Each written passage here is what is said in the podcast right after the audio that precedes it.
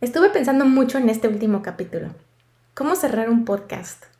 Pasé horas imaginando un final espectacular y buscando las mejores palabras.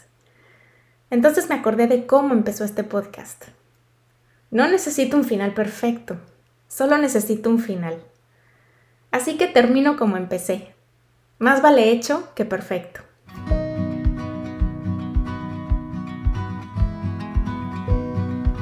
Hola, bienvenidos al podcast Bienestar Conciencia. Soy Nicole Fuentes. Hace unos días, mientras caminaba por la mañana rumbo a uno de mis rincones favoritos, pensé o caí en la cuenta de que mi último año ha estado lleno de finales. Me ha tocado despedirme de personas, proyectos de mucho tiempo, lugares, rutinas, planes. Este pensamiento me intrigó y seguí jalándole la hebra. Me quedé reflexionando. Hay temporadas de principios, tramos de tiempo en los que aparecen brotes de oportunidades, en los que nacen amistades, arrancan procesos creativos, encienden chispas. Y también están las temporadas de cierre. Me parece que así funciona todo en la naturaleza también, y de ahí las analogías con la primavera y con el invierno. Si me das a escoger, prefiero los inicios. Claro, cuando se trata de algo bueno. Lo mío es empezar. Es cuando las emociones son intensas, en el camino por delante están las posibilidades y ronda la promesa de aventura. Ese arrancar que va tomando ritmo y forma me encanta. Los comienzos son optimistas, me llenan de energía. Me cuestan los finales, incluso tiendo a postergarlos. Supongo que esto explica esa carpeta que tengo con tantos cuentos y narraciones empezados que están esperando la palabra fin.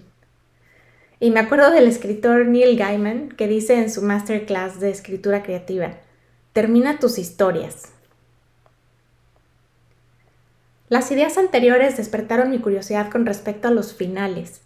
Entonces me puse a hacer una lista de los diferentes tipos que se me ocurren finales contundentes e inesperados, los que decidimos o deciden por nosotros, finales que esperamos con ansias, los conocidos desde el inicio, los que de pronto se hacen novios, los que se presienten, los que se le dejan al tiempo para que se encargue del proceso de evaporación.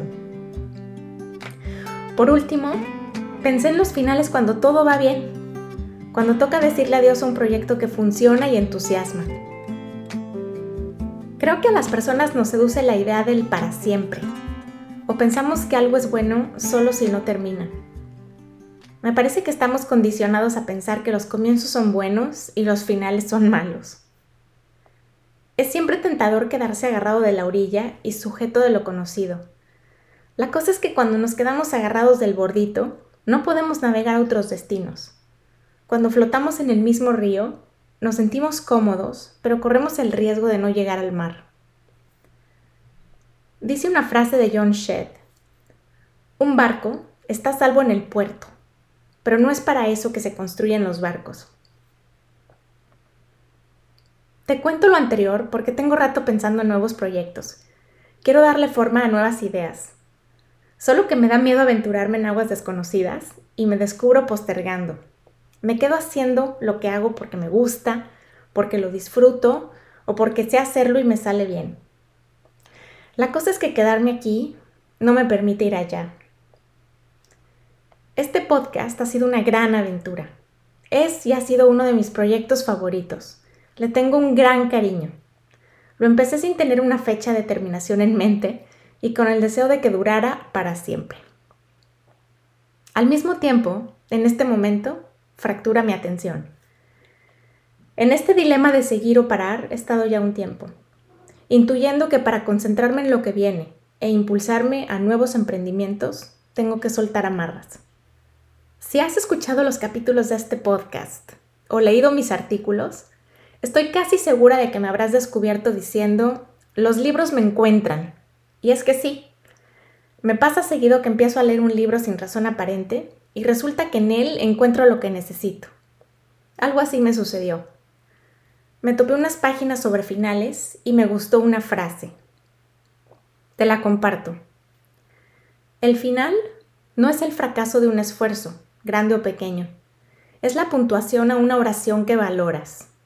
Una oración que te importa tanto que no solo necesita un lugar para terminar, sino que se lo merece. En esa oración encontré mi respuesta, o más bien, la pieza que faltaba para soltarme del muelle con tranquilidad. En algún lugar que no recuerdo, leí que el objetivo de lo que producimos, creamos o queremos es dejarlo libre. Libre para viajar a donde tenga que hacerlo. Así este podcast. Está listo para navegar solo y yo lista para iniciar otra aventura que aunque de momento no tiene forma clara, sé que está esperando a que me haga disponible. Algo me dice que tiene que ver con esa carpeta de cuentos y narraciones de la que te conté. Estuve pensando mucho en este último capítulo. ¿Cómo cerrar un podcast? Pasé horas imaginando un final espectacular y buscando las mejores palabras. Entonces me acordé de cómo empezó este podcast. No necesito un final perfecto, solo necesito un final. Así que termino como empecé. Más vale hecho que perfecto. Gracias a todas las personas que me han acompañado en este trayecto. Mi agradecimiento es infinito para todos los que me escuchan mientras toman café, van manejando, caminando, que dedican un pedacito de su vida para estar aquí. Gracias por todas esas palabras de aliento, por los mensajes que compartieron conmigo para decirme qué les movió o con qué idea conectaron.